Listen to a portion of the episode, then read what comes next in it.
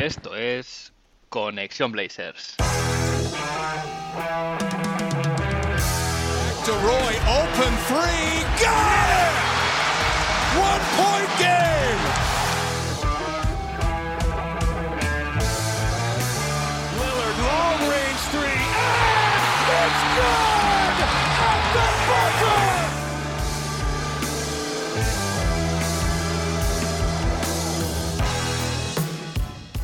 Bienvenidos al episodio 18 de Conexión Blazers. Soy Héctor Álvarez y para empezar la semana bien toca mirar a Oregón para traerte una dosis de todo lo que necesitas saber del equipo y en menos de una hora. Un rato que se te hará corto. El episodio de hoy viene con sorpresa, pocos esperábamos a estas alturas de la Free Agency un trade como el que ha pasado, pero al final eh, vamos un poco a narrar la llegada de Larry Nance Jr. a los Portland Trail Blazers procedente de Cleveland y también tocaremos temas de actualidad que se han visto esta semana, eh, pasando por Power Rankings de la ESPN, temas del Training Camp y también quizás el tema más importante a nivel de actualidad, que es el, las declaraciones de Dame en una entrevista en Complex News. No os vayáis a ningún sitio, que empezamos.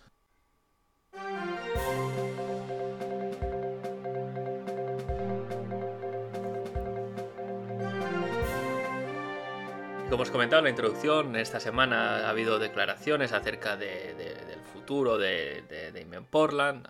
Ya sabemos que es algo que, algo que se le está dando mucha importancia este verano. Los medios tienen muchas ganas y mucho interés en que, en que, bueno, pues que las cosas vayan de manera que pudiese salir otra franquicia, pero la realidad es que primero CJ McCollum, en el podcast de Adrian Wojnarowski, eh, comentaba en la entrevista que básicamente venía a decir que Dame y CJ tienen una comunicación muy fluida, son amigos fuera de la pista, ya lo sabemos, y él decía, hablamos casi todos los días y estoy muy seguro de que él quiere quedarse y ganar aquí. Pero por si eso no fuese suficiente, eh, Dame sacó un nuevo álbum, eh, un nuevo álbum de rap y el medio Complex News, que está más enfocado al, al mundillo de la música, le entrevistaba acerca de un poco cómo compagina eh, su trabajo como rapero y, como jugador profesional de baloncesto. Y en una de esas preguntas, era casi inevitable, eh, el entrevistador deja caer el tema y la respuesta de Dame es muy clara. Pero, ¿para qué os lo voy a decir yo si puede hacerlo él?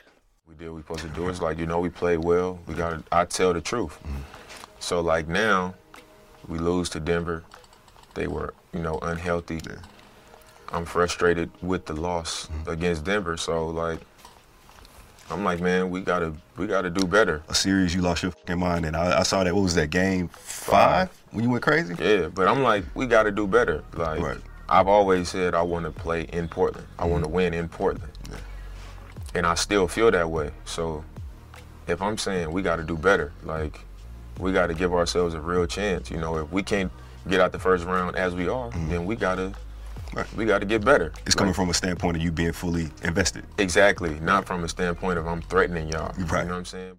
Bueno, como veis, al final él habla de, de, de estar full invested en Portland, que quiere decir que está básicamente all-in con la franquicia para ganar y que evidentemente, aunque él última, eh, quiere ganar en última instancia, quiere hacerlo con, con Portland y que las declaraciones eh, de, ¿no? que se... El órdago un poco que le lanzó a Neil Olshey antes de la agencia libre era en la línea de todo el mundo eh, necesita estar al mismo nivel, no era para nada una amenaza, lo ha clarificado, lo ha dicho en varias ocasiones, ¿no? Pero bueno, no está de más eh, volverlo a ir para tranquilizar por un lado a cualquiera que esté un poco temeroso de que Dame pudiese salir y por el otro lado para aquellos que quieren que salga que se esperen porque esto no va a suceder al menos en el, en el futuro inmediato. Y también se ha, se ha publicado los Power Rankings de la ESPN. Todo esto, hay que decirlo, ha sido antes, eh, previo al traspaso por Larry Nance Jr. Pero en estos Power Rankings de la ESPN, en la clasificación, los Blazers salían como el equipo número 15 eh, de toda la liga, lo que se traducía a octavos del oeste. Esto va un poco en línea con, con lo que habían publicado casas de apuestas en la semana anterior, de Blazers en el octavo lugar y unas 43 victorias y media, 44. En una pequeña, en una pequeña encuesta en Twitter, eh, básicamente por lo que, por lo que, por lo que se puede ver los resultados, parece que los aficionados tenemos una visión un poco más optimista. Eh, en esta encuesta yo planteaba cuatro opciones, que eran más de 50 victorias, entre 46 y 49 victorias, entre 43 y 45 victorias o menos de 43 victorias. Esta última opción solo, solo la, votaban el 10% de, la gente, mientras que entre 46 y 49 casi un 50% y más de 50 un 28,6%, que no está nada mal. Parece ser que esto hay cierto optimismo y repito, todo esto antes de la, de la llegada de, de Larry Nance Jr. Y pasan las semanas de free agency, cada vez hay menos nombres disponibles y menos interesantes, y nos acercamos al training camp. Como sabéis, va a, ser, va a haber un mes en que, en que bueno, el equipo va a entrenar, Chansey Billups va a tener la oportunidad de tener a todo el roster eh, en la pista y, y, un poco empezar a, a canalizar, a comunicar esos, esos esquemas nuevos que él quiere traer al equipo. Y el equipo llega con, con 13 lugares en el roster ocupados y un two-way contract, que es el de Trendon Watford. Y según Jason Quick, periodista de referencia de los Blazers para The Athletic, se añadirá un lugar, se, se ocupará un lugar más en el, en el roster spot y van a invitar a una serie de veteranos al training camp, entiendo que en contratos de 10 días o con contratos no garantizados, para probar y ver a quién pueden contratar para ese último hueco que quieren rellenar en la plantilla. Previo al trade de Nance eh, había una necesidad bastante clara de, de traer hombres grandes, pero la, la, franquicia ahora entiende que esto ya está, digamos, compensado, con lo cual se firmará al mejor jugador que vean sin importar la posición. Y para cerrar el capítulo de actualidad, hay, hay noticias en lo, que se, en lo que se refiere al acceso al Moda Center para ver partidos. Eh, los Blazers han publicado las guidelines o las norma, la normativa de cara a entrar al estadio en la próxima temporada y para mayores de 12 años se va a exigir o bien prueba de vacunación o bien una PCR con resultado negativo 72, como máximo 72 horas antes del partido, con lo cual por seguridad de jugadores, de aficionados, etcétera, eh, se, va, se, va, a requerir que todo el mundo esté, si no vacunado, demostrar que no tiene, no tiene el coronavirus.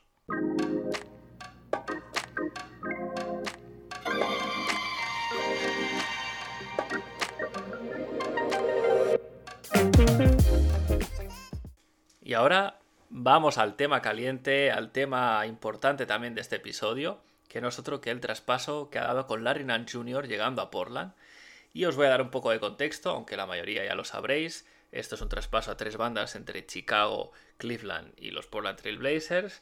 Y en este traspaso, al final, Lauri Markkanen en un sign and trade renueva eh, por 4, 67 millones en cuatro años, va de Chicago a Cleveland.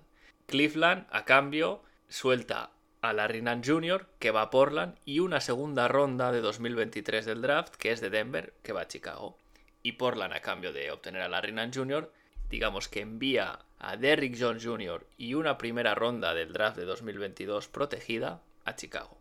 Esta ronda está protegida de lotería del 1 al 14 hasta 2028, se puede, es hasta el año en que se puede intercambiar, y si no fuese así se convertiría en una segunda ronda. Eh, un poco así antes de entrar en detalle, en resumen, ¿este, ¿este trade nos convierte en un contender? Yo creo que no. ¿Es un trade que mejora al equipo? Efectivamente sí. Es un buen trade, da un salto de calidad bastante grande a la segunda unidad, añade un hombre grande que, que, el equipo necesitaba como el comer, porque ahora mismo al final solo estaban Yusuf Nurkic, Cody Zeller y Greg Brown, que al final es rookie, con lo cual va a ser complicado que tenga, tenga varios, vamos a decir, minutos de calidad como para tener impacto. Y al final, Larry Nance no deja de ser un sexto séptimo hombre de la rotación de, de, muy buen nivel que mejora perfectamente lo que había en el roster. También se ha dicho que inicialmente los Blazers querían a Lauri Markkanen, pero Chicago pedía dos primeras rondas a cambio. Yo casi me atrevo a decir que es mejor así porque Markkanen, pese a ser un jugador interesante con un cierto potencial, eh, la realidad es que desde una temporada muy buena, hace dos, tres temporadas eh, tuvo su mejor, jugó su mejor baloncesto en la NBA, pero a partir de ahí casi que se ha visto una regresión eh, en su juego hasta el punto de que sí es un tirador bastante bueno, pero aporta muy poco más al juego, ¿no? Entonces, eh, a mi modo de ver, el, fichaje de la Nance, calidad-precio, es, mejor y además se obtiene un jugador que para mí se ajusta muy bien a lo que necesitaba este equipo. Antes de entrar en detalle en, en, Larry Nance y lo, que y lo que aporta a este roster, también me gustaría un poco desde aquí bueno, explicar un poco ¿no? qué perdemos con la marcha de Derrick Jones Jr. Al final, Derrick Jones Jr. era un favorito de la afición, un, jugador que sin haber tenido una gran, una gran trayectoria en la NBA, había hasta en Phoenix, en Miami, campeón de mates, eso sí, pero su espectacularidad y todo la habían hecho bastante popular entre la afición de los Blazers. Es un jugador del que no hemos podido ver su potencial realmente en Portland porque estuvo, bueno, no sé si maltratado es la palabra, pero Terry Stotts no le no le dio demasiadas oportunidades porque en la primera fase de la temporada sí que jugó mucho y, de hecho donde más destacó fue en su defensa sobre el jugador, eh, defendiendo posiciones del 1 al 3, siempre defendía el mejor exterior del equipo rival, pero a partir de ahí a Norman Powell se cae de la rotación, está totalmente condenado al ostracismo y además ya cuando jugaban no se, no se aprovechaban bien las virtudes de John Jr., que no es un buen tirador y evidentemente no rendía en este, en este esquema donde se le ponía en la esquina a tirar. Sabemos que cortaba bien y eso, y eso hizo que, que viésemos alguna jugada de highlight, alguna loop o algún mate bastante espectacular. Y como lado positivo es que con Derrick Jones Jr. la rotación estaba un poco rara en la segunda unidad y ahora básicamente se va a abrir un campo de minutos para Nasir Little, que bueno, al final es un jugador con bastante potencial, que, que ha dado muestras de que puede ser un jugador perfectamente de buen nivel para ser titular en la NBA y, en el que la franquicia confía, con lo cual al final, más allá de la llegada de Nance, también tenemos la oportunidad de que Nasir tenga más minutos. Y ahora sí, sin más preámbulos, vamos a ver qué ganamos con la Nance. Eh, a mi modo de ver, de entrada ayuda con tres problemas que tenía este roster, que eran la defensa, la envergadura y la versatilidad de los jugadores y un poco el playmaking en la segunda unidad. Voy a ir yendo bloque a bloque, digamos, y, empiezo por, por la defensa.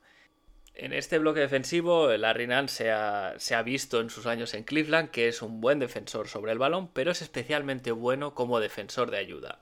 Eh, al final tiene buena presencia en la zona, que ayuda a evitar penetraciones con, si, rota bien, y además tiene manos muy activas, brazos largos y se comunica muy bien, se le ve siempre concentrado en defensa. Em, también además este, este tamaño que tiene nos da una cierta versatilidad defensiva porque no sufre excesivamente los cambios con, hombres más pequeños, puede funcionar bien en un esquema de drop coverage, que es lo que ha venido jugando Terry Stotts durante, durante estas últimas temporadas, y al final todo esto es, un poco lo que se ve en la pista, ¿no? Pero si lo traducimos también a, estadísticas, podemos ver que efectivamente es un, es un defensor de muy buen nivel, ha sido el cuarto jugador en robos por partido, en 1,7 robos por partido. Es el sexto en deflections, es decir, en, pases o balones que, toca o que interrumpe pero no llega a, materializarse en robo. Y además, también en la estadística avanzada, es el, es el tercer jugador de la liga en impacto defensivo por 100 posesiones y es, está en el top 1% de la liga de mejores defensores de línea de pase. Y esto son muy buenas noticias porque ya tenemos a un jugador muy bueno como Robert Covington eh, en este aspecto, ¿no? Como defensor de ayuda, como un tío con manos rápidas, que, corta balones, que es, eh, digamos, muy molesto para el otro equipo. Entonces sumar a alguien como Nance Jr., que tiene un nivel similar en esto, puede permitirle a Chansey Billups el, crear unos quintetos donde coincidan Rocco y, y Nance Jr. Y, realmente el equipo sea un equipo muy molesto que atacar, ¿no? Que, pueda, pueda tener esta, esta presencia defensiva que le ha venido faltando en las últimas temporadas especialmente. Y os comentaba que, también aporta envergadura y versatilidad. Y, son dos, dos, digamos, dos aspectos que ahora mismo están muy valorados en la liga y no hay más que ver que los mejores jugadores o los jugadores más preciados son precisamente los que te pueden aportar estas cosas, ¿no?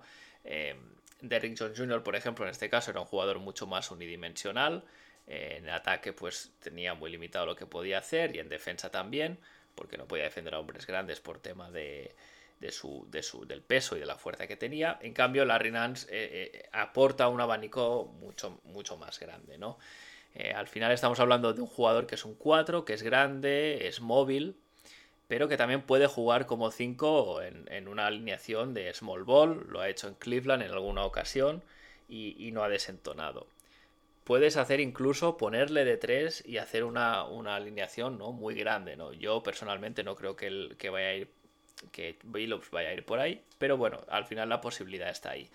Y, es versátil, ¿por qué? Porque al final eh, domina bien la triple amenaza, ¿no? Eh, él puede tirar, eh, puede penetrar a canasta y tiene buena habilidad de pase, con lo cual siempre es más complicado de defender y hay que estar más atento. Ataca bien el aro, es, un, buen, es un buen matador, ah, fue subcampeón en el concurso de mates 2018, aunque yo por lo que he visto ya no, ya no tira tanto de esa faceta de su juego, pero sí que aporta uh, una amenaza en transición rápida y también el Aliup, ¿no? Que ahora el único jugador que teníamos era de Rick Jr., se va un, un, jugador que, que, tiene amenazada Aliup y llega otro que también la tiene, con lo cual en ese sentido no ha habido, no ha habido una pérdida. Además, tira de tres relativamente bien. No, eh, no es un jugador que se prodigue demasiado porque tiraba 3,3 triples por partido, pero tenía un 36% en acierto la pasada temporada, con lo cual también lo puedes poner como el hombre grande, el stretch big, ¿no? El hombre grande que te, abra el campo y de, de esas opciones a, Dame o a CJ de tener más espacio para, para atacar la zona. Y además de esto, a mí es una de las cosas que más me gusta de Larry Nance Jr. y es que es, un, es muy bueno en el juego del pick and roll, ¿no? Pone bien los, bloqueos, las pantallas, fuerte, rápido. Y por lo tanto es un compañero de pick and roll para Demi CJ. Y además, no solo te da la opción del roll y cortar la canasta, sino que también puede hacer el pick and pop y tirar desde fuera, con lo cual te da, te da, te da alternativas, ¿no? Corta bien a canasta también cuando no tiene el balón en definitiva, que es un, es un, jugador que cuando está en pista te da, te da distintas soluciones. Ya luego será, estará de la mano de Chansey Billups ver cómo lo utiliza, qué rol le da, etc. Y luego estaba el tema que os comentaba, el playmaking en la segunda unidad. Uno de los grandes problemas de la temporada pasada era precisamente la falta de playmaking en la segunda unidad. Eh, al final, tanto Simons, Simons, como Carmelo Anthony, como en Scanter eran jugadores de que una vez recibían el balón no lo pasaban, eso, eso era un problema que estaba ahí, pero es que tampoco había un jugador que pudiese repartir juego. Larry Nance Jr. no es un base director, no, no, no, no, tampoco va, va el tema por ahí, pero sí que, por ejemplo, tiene un perfil muy parecido al de Yusuf Nurkic a nivel de cuando tiene el balón en las manos, es capaz de buscar al hombre, al hombre que está solo o de buscar la mejor opción de pase, no siempre tiene que ser una asistencia, puede ser el segundo o tercer pase antes de la asistencia.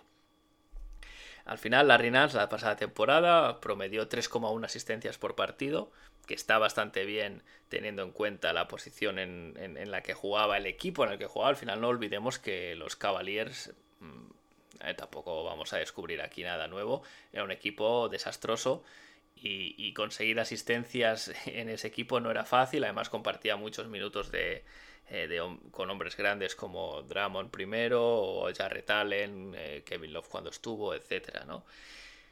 Y los datos además a nivel estadístico están ahí, eh, está en el top 14 de mejores pasadores de la liga, algo que está muy bien para un hombre grande como él. Y, no solo tira buenos pases, sino que también tiene una habilidad que, le he visto que a mí me parece muy interesante a, la hora de jugar con compañeros como Demi CJ, que es el, el, tema del handoff, ¿no? Es esto de dar el balón cuando, cuando está. cuando haces un bloqueo con el balón, ¿no? Y, el exterior viene a buscarte al lado, el, poder dar el balón o fingir ese pase, hacer una finta, ir a atacar el aro, etc. Y todo esto es porque lee bien el juego. Es, una, es un jugador que lee muy bien el juego, sabe cuándo tiene que atacar más, sabe cuándo tiene que mover el balón y va a ser muy interesante porque al final todos sabemos que nos vamos a aburrir de ver a los equipos rivales hacerle traps a Demian Lillard casi en media pista. Y, ahora mismo, pues cuando estaba Nurkic en pista, siempre estaba el recurso de darle a él el balón y él ¿no? Eh, leyendo el juego podía hacer un, un, buen pase, podía buscar a CJ pues solo en la esquina o a Powell, etcétera, crear algo, pero era el único ¿no? que podía hacerlo. A partir de ahora, pues hay otro jugador como es Larry Nance Jr. que si recibe el balón no, no va a ser un problema para él, todo lo contrario, ¿no? Va a poder crear. Eh, va a poder crear a partir de esa ventaja que, tendría ¿no? con el Trapadame y es, es, interesante, la verdad. Habrá que ver cómo lo utiliza Chansey Billups, pero al final tiene, tiene un poco de, de, digamos que ayuda un poco en todos estos problemas que tenía el roster y lo completa bastante bien. Claro, también hay una contrapartida en Larry Nance Jr., eh, que no es, eh, por ejemplo, el contrato, eh, es una cosa que a nivel de contrato pues está bien, tiene, le quedan dos años de contrato a razón de 10,6 millones de dólares la siguiente la temporada que viene y 9,6 la siguiente, es decir, es un contrato parecido al de John Jr., está bien, se, si no funciona es un contrato que se puede traspasar muy bien, como salary filler, que se dice, ¿no? Para compensar, pero el principal problema para mí es el tema de las lesiones. Y es que Larry Nance tiene un historial de lesiones bastante abultado. Suele perderse bastantes partidos. No ha jugado nunca más de 66 partidos en una temporada. Y es, este será el tema, ¿no? Que consiga mantenerse sano, que consiga mantenerse en la pista, porque no olvidemos que es un hombre grande que, que tiene problemas de lesiones, al igual que nuestros hombres grandes, ¿no? Tanto Cody Zeller como Yusuf Nurkic también tiene un historial eh, bastante dilatado en ese sentido, pero el tiempo que lo veamos en pista, que esperemos que sea el máximo posible y le respeten los dioses del baloncesto en este sentido, nos va a hacer disfrutar, nos va a aportar muchas cosas y es un fichaje muy muy interesante para este equipo.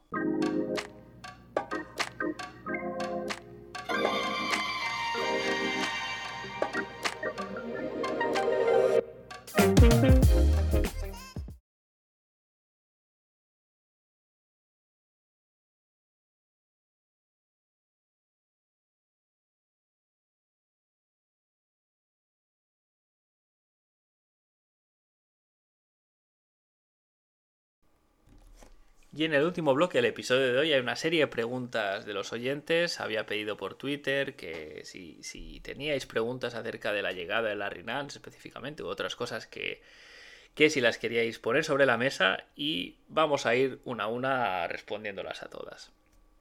La primera que nos llegaba, ya lo he comentado un poco brevemente anteriormente, pero la pregunta es de Manuel y dice así, ¿es factible que Covington juegue de 3 para que Nance sea el 4 titular? Yo creo que en principio no, pero sí que se puede dar de manera situacional.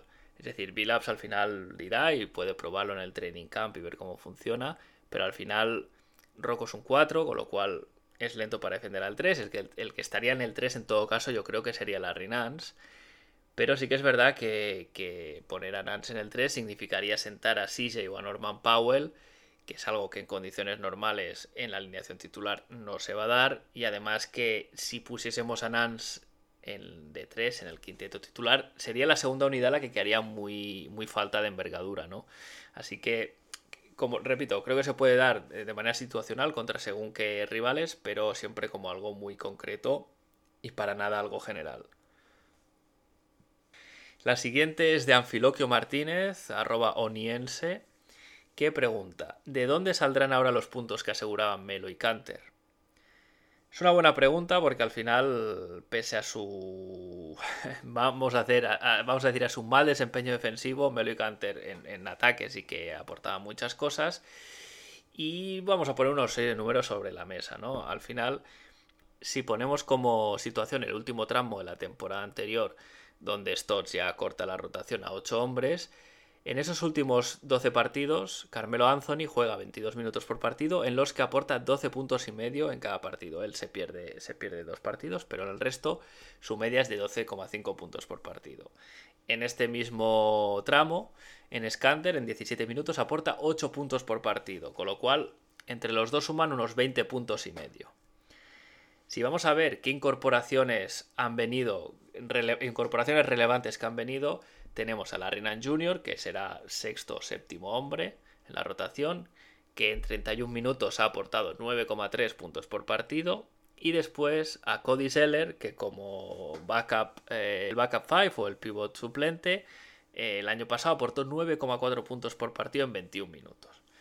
Claro, entre estos dos suman unos 18 y poco, que si factorizamos los minutos al final sería que haría unos 17-18. ¿Dónde está el truco? Y es Nasir Little, ¿no? Al final la clave es estos minutos extra que tenga Nasir, lo que él pueda aportar. Eh, tiene pinta que, va muy bien, porque Nasir Little no. El equipo decidió que no participase en la Summer League, con lo cual han debido ver que, que era mejor que se dedicase a preparar y a mejorar facetas de su juego y es, entra en este tercer año que es el, que históricamente, tradicionalmente en Portland muchos jugadores han explotado, como por ejemplo fue Gary Trent Jr., uno de los más recientes, ¿no? Así que ahí va a estar, ¿no? Esta serie de puntos que nos daban Enes y Carmelo Anthony, pues tendrá que ser entre Nance, Zeller y Nasir Little. CJ Argento, arroba CJ barra baja Argento en Twitter, pregunta, ¿qué próximo trade harías? Bien, sabemos que la especialidad de Neil Olshey son los trades marginales, ¿no? Esto de coger una pieza del roster, un jugador, añadirle una ronda y obtener un jugador a cambio que se adapte bien al roster, que funcione mejor, que sea un mejor jugador, vaya. Eh, yo creo que estos movimientos, viendo la plantilla, ya están agotados, ¿no? Al final tenemos o bien jugadores que son lo suficientemente buenos como para ya entrar en traspasos grandes, o jugadores de mínimos por los que nadie va a traspasar ahora mismo, ¿no? En este punto de la temporada. Tal vez el único que quede con el que se podría hacer este tipo de movimientos a la, a la Olshey es Anthony Simons, pero es verdad que la franquicia tiene mucha fe en él y no creo que esté en el mercado. Si, si, hiciese un trade es para mejorar el equipo, con lo cual el próximo trade pues sería algo así como un trade por si se obteniendo pues a Pascal Siakam a cambio, ¿no? Algo que se ha hablado bastante pero está muy complicado. Eh, o sea, hay, hay, hay, digamos, información en los dos sentidos, desde que se ha podido hacer, pero los Blazers no han querido, hasta que no, no ha sido posible en ningún momento. Pero para mí, ahora, llegados a este punto, el problema es que si se traspasa CJ, eh, el equipo queda un poco cojo en la posición de base y el mercado ya está bastante vacío de jugadores de calidad. Entonces, si bien a principio la agencia libre, era, la manera con la que se hablaba que, era mejor para, mejorar al equipo, era este triple y ahora mismo yo ya no lo veo en la misma situación, a no ser que se pudiese obtener otro, otro base garantías, con lo cual está complicado. Eh, no, creo que ya no va a haber más trades. Eh, y bueno, si estuviese el de CJ, pues sería una sorpresa. Sería el que yo haría, desde luego, pero ya viendo este último movimiento por Larry Nance, dudo que el dudo que la front office se vaya a mover más. Y voy a la siguiente. BlazersFam, arroba BlazersFam1 en Twitter, pregunta: ¿Jugador favorito de los que quedan libres para utilizar la MLE o una parte de ella? Bien, los Blazers siguen teniendo disponible la MLE, en este caso sería la TPMLE porque es un equipo que está en impuesto de lujo, pero en cualquier caso han decidido hasta ahora no utilizarla. Em, con la llegada de Larry Nance Jr. cubrimos el cupo de los hombres grandes, con lo cual ya no se busca ese perfil. Yo creo que lo que ahora vendría bien al equipo es un base, de un base de unas mínimas garantías, como por ejemplo Frank Tiquilina o Aisia Thomas, si está bien, pero claro, son jugadores de mínimo, ¿no? Para mí, viendo los nombres que quedan en el mercado, incluso Paul Millsap, que para mí ya no tiene sitio en este equipo por, la llegada de Nance, pero que tal vez sea que el, nombre que queda de más envergadura, ya no es un jugador para darle toda la MLE o gran parte de ella, ya son jugadores de mínimos. Entonces lo que yo haría personalmente sería guardarme esta MLE para el mercado de buyouts en el trade deadline por si acaso alguna pieza interesante eh, bueno, pues eh, su franquicia le, hace el buyout del contrato y podemos, y podemos ofrecerle más dinero que otros equipos que seguramente solo podrían un mínimo de veterano o algo así. Y cierro con pregunta de Javier, arroba negril2006 en Twitter, ¿qué pregunta? ¿Qué pasará si los Blazers no rinden hasta el All-Star? ¿Creéis que Lillard pedirá el traspaso o espera acabar la temporada? Y en caso de pedir traspaso, ¿qué pensaréis cambiar? ¿Por rondas o por jugadores? Eh, debo decir que Carlos Parreño, arroba Parreño en Twitter, ya le ha respondido, mejor por rondas, de una vez los Blazers tienen que conseguir un jugador top del draft. Desde Lillard no ha habido un jugador determinante y líder para el equipo. Paso a responder la pregunta de Javier, que tiene dos partes, ¿vale? La primera parte, em, yo creo que en principio con un roster mejor que el del año pasado, más compensado, el equipo debería funcionar. Al final hay un nuevo entrenador, hay nuevos esquemas, hay un, hay un proceso un poco de, de, conocerse, ¿no? de aprendizaje, y el calendario es complicado. Eh, si dividimos la temporada en cuatro tramos, en el segundo y el tercer cuarto de la temporada es donde está lo complicado. Entonces es posible que el arranque sea un poco más difícil o más lento de, que, otros años, pero en principio este roster debería funcionar. Ahora, que no funciona bien, yo lo que entiendo es que Lillard no pediría el traspaso en esa temporada, sino que sería al acabar la temporada. Quiero pensar. En este caso, si hubiese un traspaso, que yo repito, no es un escenario que, que, me guste plantear, pero bueno, ya la que la pregunta está ahí, la referencia que hay que tener son los traspasos que ha habido antes de superestrellas recientemente, como son por ejemplo el de James Harden o el de Anthony Davis. Al final deben ser las dos cosas, deben ser jugadores jóvenes con futuro, por ejemplo en el caso de, del traspaso de Anthony Davis, pues fueron Brandon Ingram, eh, fue también Josh Hart, Lonzo Ball, fueron de los Lakers a los Pelicans. El caso de Harden fue un poco más así, fue Oladipo y Kelly Olynyk, no son especialmente este tipo de jugadores. Pero no solo eso, es jugador joven con futuro y además un camión de rondas, es decir, el, todas las rondas posibles que se le puedan sacar a esa franquicia que desea Lilar, porque al final lo vale, ¿no? El, máximo de rondas que se pueden tradear de una vez me parece que son cuatro primeras. En el caso que el equipo las tenga, ojo, y luego se puede hacer aquello del pick swap de, ¿no? de decir, bueno, pues yo elijo al llegar la temporada si tu pick es mejor que el mío, pues nos los cambiamos. Ese debería ser un poco el paquete. Una mezcla de, de jugadores jóvenes futuro y rondas. Pero repito, es, a mí es un, un escenario el, de, el, del trade de Lillard que como ahora mismo no lo veo no lo veo inminente ni mucho menos, prefiero, prefiero no, no tratarlo demasiado tampoco.